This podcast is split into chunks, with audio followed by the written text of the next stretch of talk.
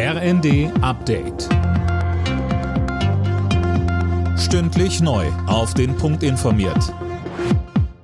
Ich bin Gisa Weber. Guten Morgen. Am Kölner Dom gelten ab sofort besondere Schutzmaßnahmen. Grund ist ein Gefahrenhinweis, heißt es von der Polizei.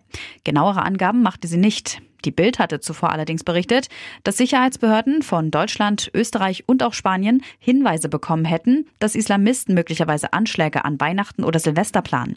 Der Kölner Dom wurde am Abend unter anderem mit Spürhunden abgesucht. Wer heute rein will, wird vorab kontrolliert.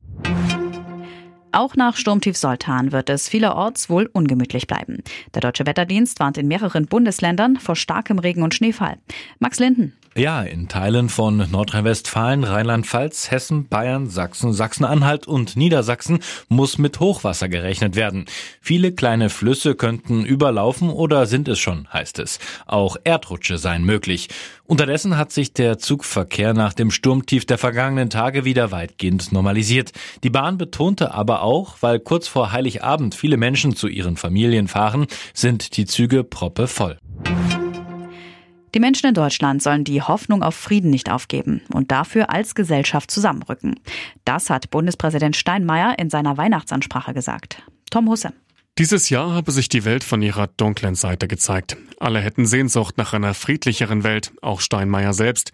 Und ich finde, wir dürfen sie nie aufgeben, so der Bundespräsident mit Blick auf den Krieg in der Ukraine und im Nahen Osten. Denn es gebe einen besseren Ratgeber als Wut und Verachtung. Stattdessen gehe es um Mut und Miteinander, sagte Steinmeier weiter. Die geplanten Proteste von Bauern und Lkw-Fahrern im Januar dürften zu Versorgungsengpässen führen. Davon geht der Präsident des Bundesverbands Güterverkehr und Logistik, Engelhardt, aus. In der Bild sagte er, beide Branchen hielten das Land am Laufen. Keine Landwirte und keine Lkw bedeuten keine Versorgung. Alle Nachrichten auf rnd.de